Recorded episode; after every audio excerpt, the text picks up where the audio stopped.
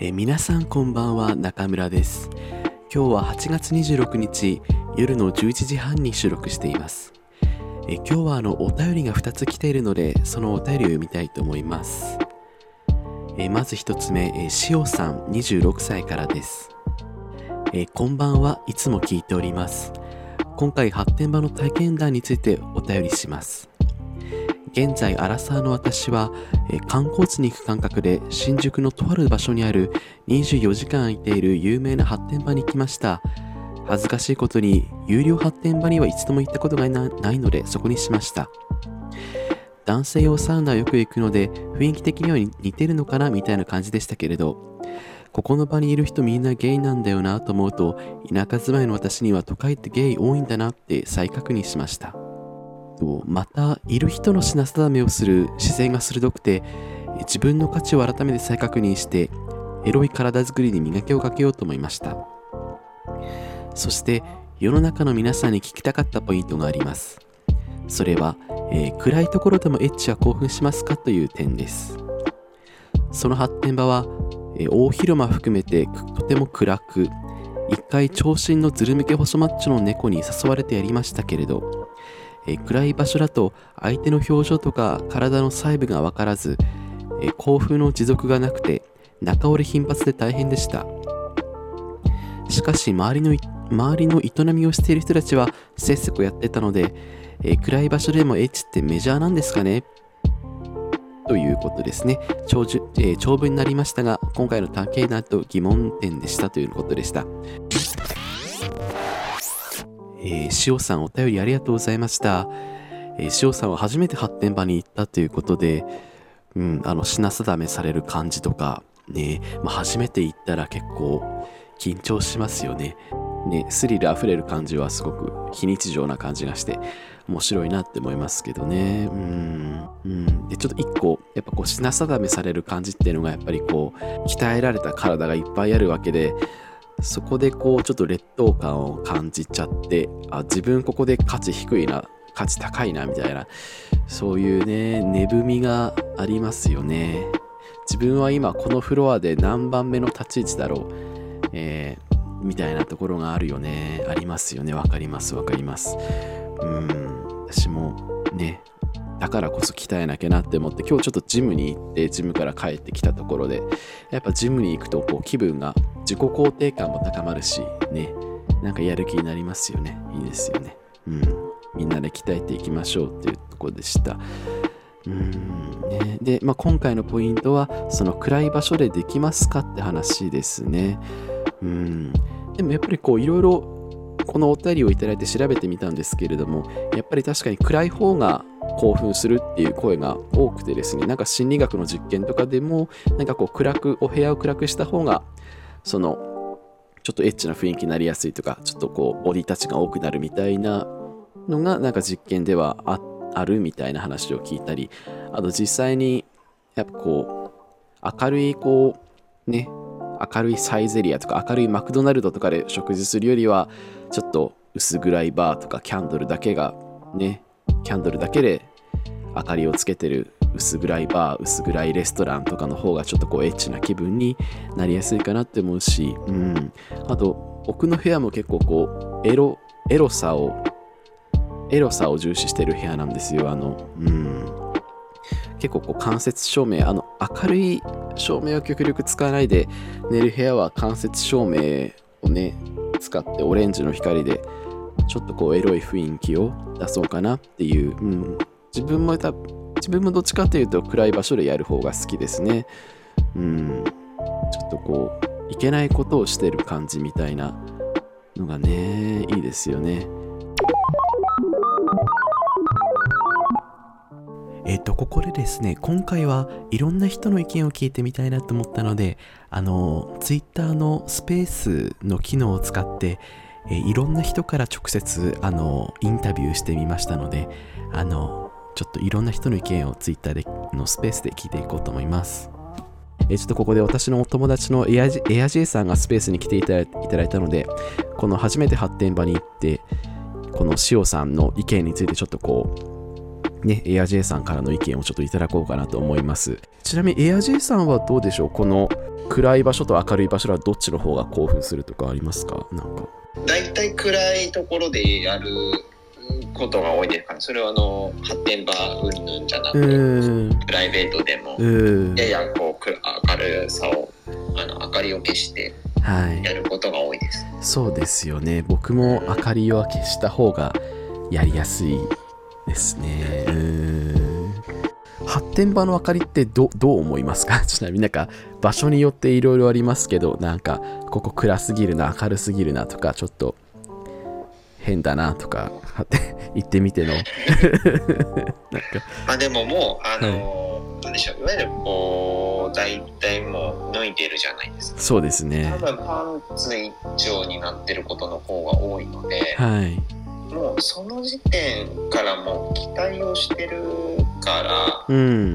まあある意味ではもうそこでもうムラムラしてるのでうん。そんなには僕は気にならない方かもしれないですね。なんかあのあ明かり考える人もいろいろ考えてああの照明やってるんだろうなってやっぱりあのえ演劇関係者から言うと明かり作りってあるじゃないですか。明かり、明かり。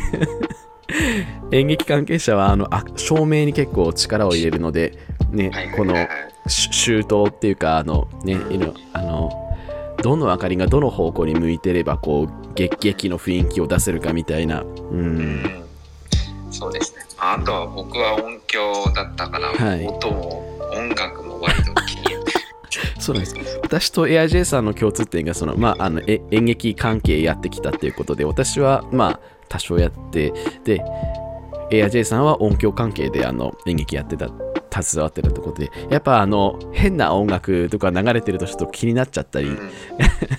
そうでしますすよね。ねううん。んなんかこの音楽は違うだろみたいな音楽あったりしますかね？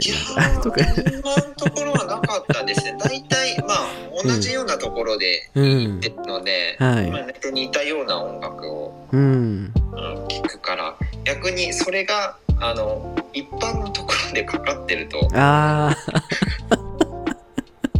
錯覚をしてしまうっていうこと。さあれなんかき急にスーパーでムラムラしだした時あこれはそうだこれこれこ発展場で聞いた曲やんみたいな風に。そういやまさしくあのパブロフの犬みたいな感じパブロフの犬がね。あなるほど。面白い。ありがとうございますはいということであの今スペースを同時並行でやってるんですけれども、えーこの発展場の明かり問題についてあのお話をしてくれるあの俊介さんにちょっと来ていただきました。急遽ありがとうございます。俊介さんよろしくお願いします。はいよろしくお願いします、ゆ有識者を呼ぶ感じになってきました。はいありがとうございます。ちなみに俊介さんこの発展場の明かりどどうですか？あの暗い明るいどっちがいいですか？なんか。まあ明るすぎない方がいいですね。あそれはななんでですか？なんか。えーっと結構やっぱり、うん。えーっと顔面至上主義があるじゃないですか。うんうんうんまあ私もそこまで人に誇れるほどではないので、うんうん。まあちょっといい人にどさくさに紛れて抱かれたいっていう節があるので、やっぱどさくさに紛れたいよね。そうですよね。とあんまり明るすぎるとこで品定めをされてしまうと、うんうんうんうん。ちょっと生き遅れてしまうかなというので、あーなるほど。まあ髪型だったり体型だったりはいけてるけど、うん。ちょっと結構今の時期マスクが多いですよね発展場も。あそうなんですか？はい。私が行くとこはそのマスクを新しいのその場で配ってっていうのそれを着用しないとっていうところなんあですけど。そうなんですね。はい、はい。でえっ、と雰囲気はいけるけどマスク外したらどうなんだろうみたいないうちょっと葛藤というか、ありますね。暗いとそれをもう気にせずにうん。割り切ってできるというかうん。なのでまあ明るすぎない方がいいですね私は。確かにわかります。うん。やっぱりこう暗いところでやるのがやっぱりなんかお互いのことちょっとそんなにちゃんと見てないけれども見てないけど行っちゃえみたいなこのす見てない方が都合がいい場合もありまあ確かに。お互い見見すぎない方がお互いの都合がいいこの幻想の中でやっていたいみたいなのはありますよね。なんかすそうですね。うーんこう初めて発展場に行く方へのこうあアドバイス。アドバイスというかアドバイスというかちょっともしいただけたりしたらなんかどうですかね。すごむすごい無茶ぶりになって申し訳ないですけれども、はい、ぱりその初めてっていうので、うん、まあ、戦果がなくても、うん、まあ、その場の雰囲気を味わえた楽しめたっていうのがあればいいなっていう、うん、確かにね。やっぱりやれなくても雰囲気を味わえただけでいいだいいですよねっていうところが、正直その非日常な空間なんか普段の仕事だったり日常に疲れた時に、うん、ちょっと人には見せられない自分をさらけ出す場でもあるような気がしていて、うん、なんかそういうスリルだったり、うん、なんか異常な光景が目の前で繰り広げられてるみたいないうのをちょっと楽しめたらいいんじゃないかなと。確かにそうですね。わかりますわかります。うん私結構見学見学するだけでも楽しいですもん。こうなんかなんか男の子2男の子34人ぐらいがこうね束になってクイズ白熱してるのを眺めるだけでも結構まああのねそれで元は取ったぞっていうふうに思ったりするからうんまあいろんな楽しみ方があるよねっていうところ。そうですね。あの個室のドアを開けたまましてる人を、うん、なんか人があの束になって見てるうちに、うん、なんかいつの間にか自分も手を出されていて、うん、なんかその場で始まるみたいないうのもありますもんね。ありがとうございます。ちょっとここ、俊介さん結構あれですよね。結構お詳しいってことは言っていいですか？発展場については。そうですね。発展場については。詳しい。月曜日ぐらい行きましたかね。うあ、結構行きまくり。なるほどですね。うん。発展場で男を捕まえるコツみたいなのってちょっとありますか？そういう何か。すいません、ちょっと。あれこれ聞いけ。ど。うん。あのなんか壁の花みたいになって、うん、ちょっとお高く止まってると、うん、あのどんどん周りの人がやっていって、うん、あの個室の扉が閉まっていって誰もいないみたいな シャッター商店街になっちゃうので。シャッター商店街ね。うん。なのでちょっとまあえー、っとなんて言うんでしょうね。プライドを低くじゃないですけど、うんうんうんうん、妥協とも違うんですけどまあ、うん、やれないよりはやれた方がいいと思うので、うん、まあ、ちょっといろんな人にアプローチしたり挑戦したりっていうのが、はいうん、成功率というか。はい確かにそうですね。まあちょっとあのけ謙虚に行けっていうところですかね、女そうですね。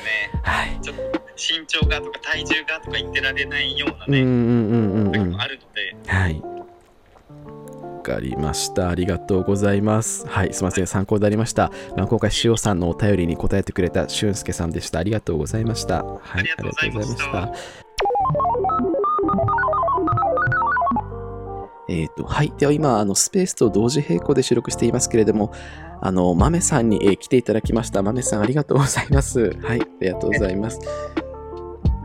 はい。えっ、ー、と、豆さん、この発展場の明るい暗い問題についてはこう明るい方がいい暗い方がいいとかってあったりしますか？明かりについては発展場はどうですか？はい。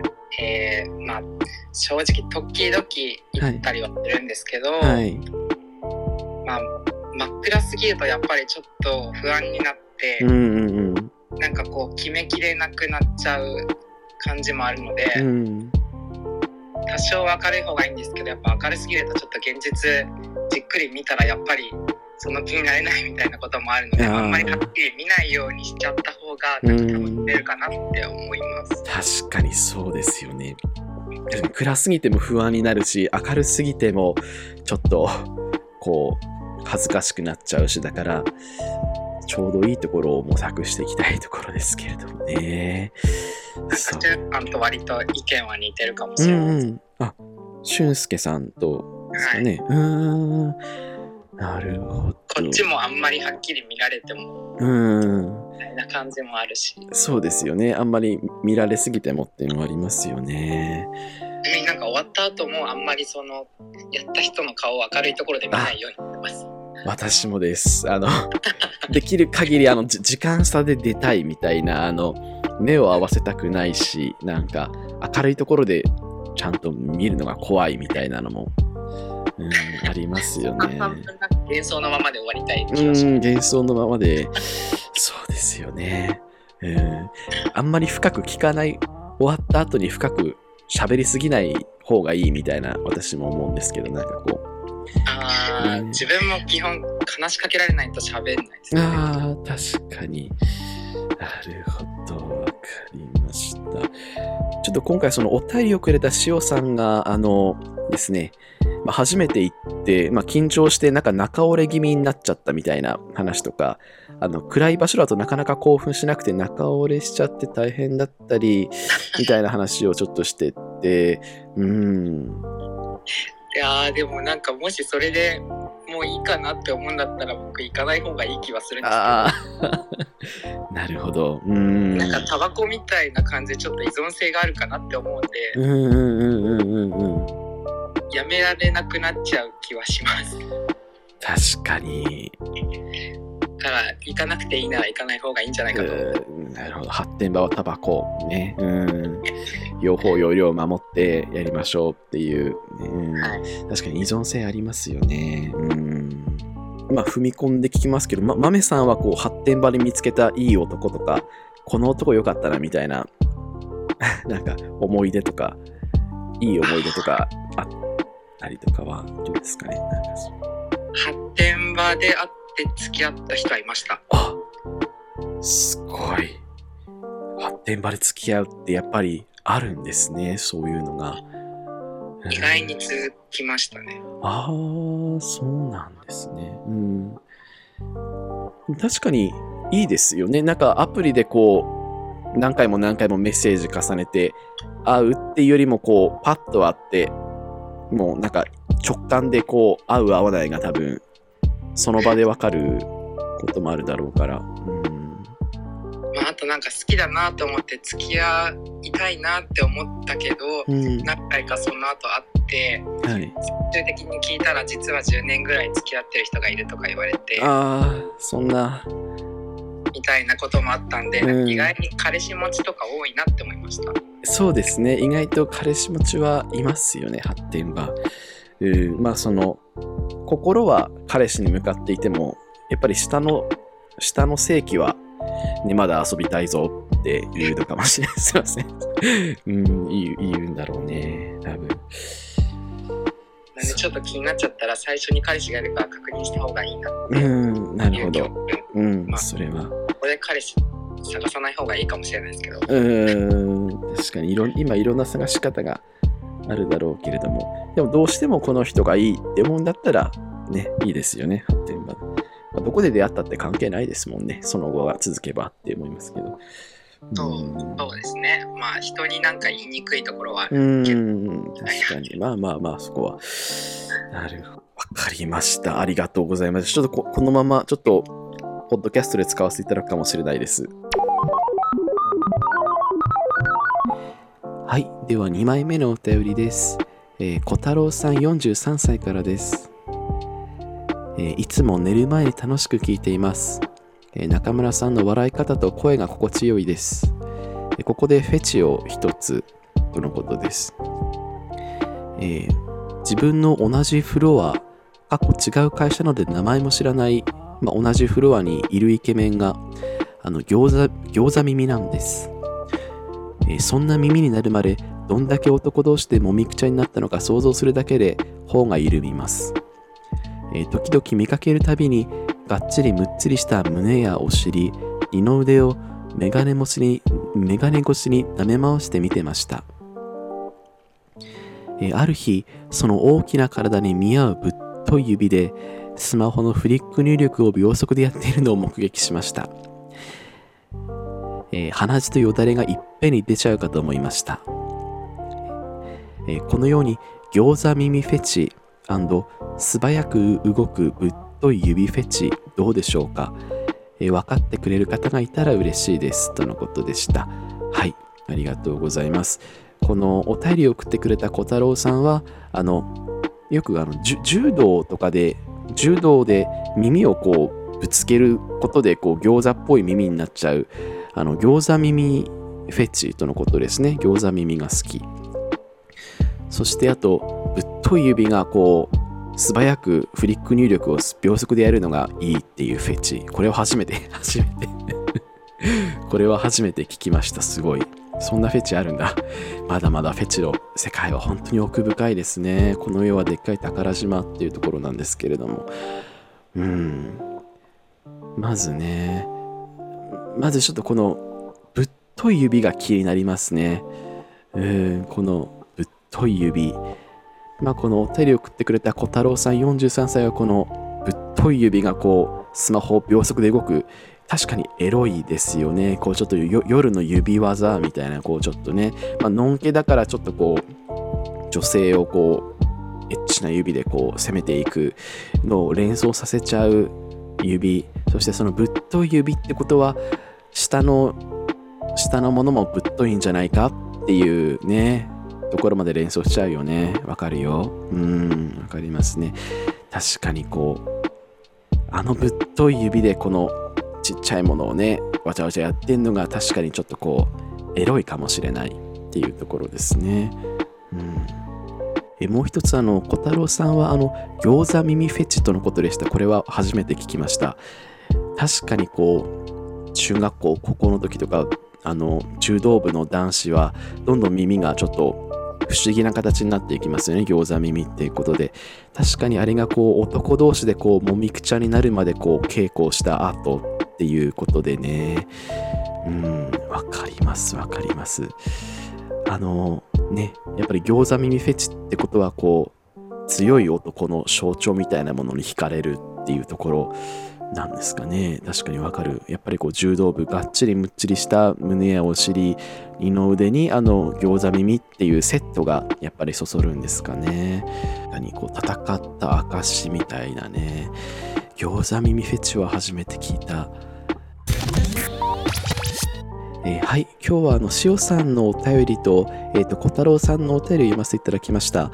えっ、ー、と、今日はですね、あの、初めてこのスペースの同時並行であの収録ということで、えっ、と、エア J さんと俊介さんと豆さんにもですね、え今日は参加してあの発展場についてのご意見をいただきました。本当に嬉しいです。ありがとうございます。なんかこうちょっとラジオ感そのラジオのリスナーに電話する感がちょっとできたので、個人的にはすごく嬉しい、嬉しい、嬉しい、ワクワクっていうところですね。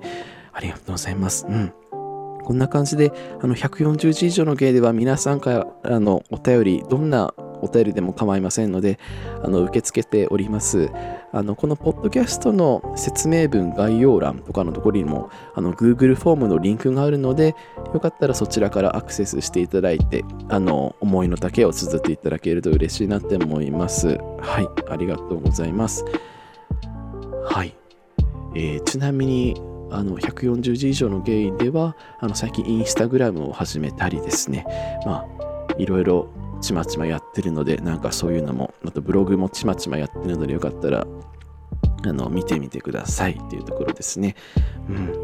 最近は、あの、140字以上のゲイと、その、えっ、ー、と、ゲイと女の御殿ラジオであのコラボさせていただいたあの翔ちゃんさんと、えー、バジャさんとのおしゃべりすごく楽しかったなって思うのでこんな感じであの楽しいおしゃべりを続けていけたらなって思います。はい、今日は皆さん、それではありがとうございました。おやすみなさい。ありがとうございます。